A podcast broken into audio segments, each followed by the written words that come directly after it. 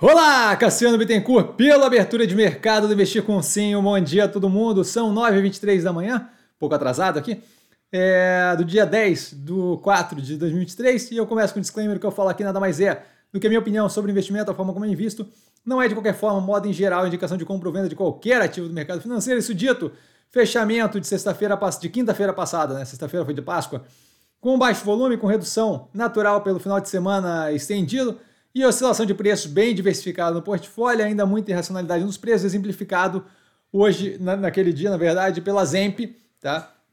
que chegou a cair mais de 9% durante o dia e fechou com uma queda de 0,76%. Como falado no Reels e do, do Instagram, no Short do, do YouTube, é zero sentido para queda. Tá? Os acontecimentos, a gente tem a Engie assinando acordo para desenvolvimento de produção de hidrogênio verde, bem positivo para a operação, um pouco mais cedo do que eu esperava.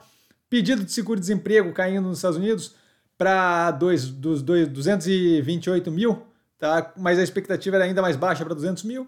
Rogério Marinho dizendo que o arcabouço fiscal é frouxo e que será apertado no Congresso, alinhado com o que foi dito no primeiro BEM, falando sobre o arcabouço fiscal, justamente a oposição entrando ali para tentar apertar ainda mais isso, tá? então bem alinhado com, com o esperado pela gente. As vendas, no, as vendas no varejo subindo 7,3% year on year versus o período passado, pelo índice da Cielo, em termos nominais, então descontando, não descontando a inflação.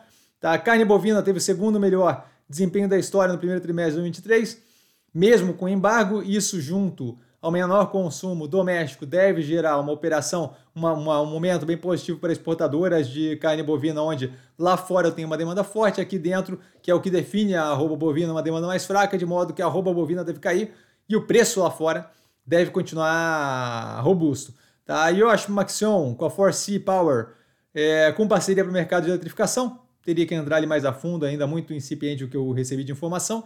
Tá? Lula desautorizando o Ministério de Minas e Energia sobre a política de preço da Petrobras, ainda implicando ingerência, uma vez que ele falou de ah, vai ter que ser resolvido política de preço mais tarde com racionalidade, ou sei lá que palavra que ele usou, mas claramente não é esse o ponto. Só vem acompanhado de mais bola das costas do governo. Então, nada que chame a atenção aqui, só mostra justamente o, o, o desencontro do governo. O Lindbergh faria falando das neiras também durante o final de semana, que acabou gerando ali uma resposta do Haddad no que tange o arcabouço fiscal. Só mostrando aí a, a, a, o descasamento e a incapacidade de operar ali. Tá? A taxa de desemprego dos Estados Unidos caindo para 3,5%.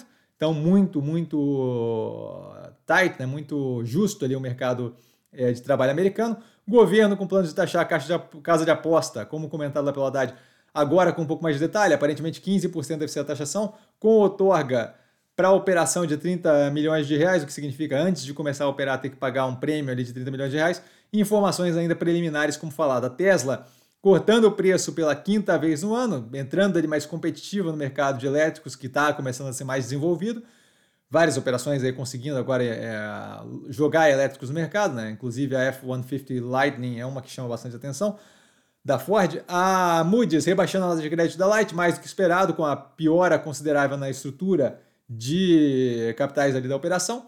Tá? Projeto apresentado para suspender mudança no marco de saneamento, foi comentado em short, em reels, é, no, na semana passada, tá? e alinhado ali com o movimento que o Lira deve fazer, justamente falando que não vai ter retrocesso e não gostando ali da forma que foi colocado através de decreto. Tarcísio, governador de São Paulo, com 44% de aprovação e 11% de ruim ou péssimo pelo Datafolha. Por que, que, é relevante? Porque ele é naturalmente um presidenciável, por ser governante, governador de, de, de São Paulo. Tá? E começa aí esse primeiro mandato com uma dinâmica distante do atual presidente do Brasil, o que mostra aí, possivelmente um ganho de competitividade quando eu penso 2026. Tá? Ainda muita água para rolar, mas é um primeiro momento aí que deve trazer um pouco de calor para o governo atual, o governo federal. Né? E GPDI com queda de 0,34% em março, acumulado de deflação nos últimos dois meses de 1,16%.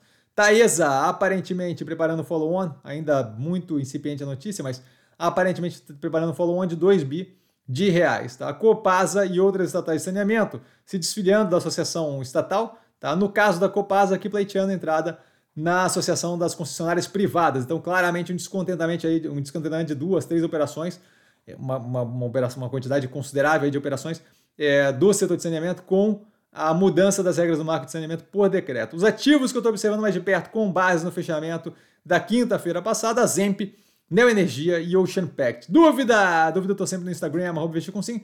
Só ir lá falar comigo, eu não trago a pessoa amada, mas estou sempre lá tirando dúvida. E vale lembrar, quem aprende a pensar bolsa opera com mero detalhe. Um grande beijo a todo mundo. E vambora que tem mercado mais tarde live no canal das 8 da noite às 10 da noite, tirando dúvida de vocês. Valeu, galera. Beijão!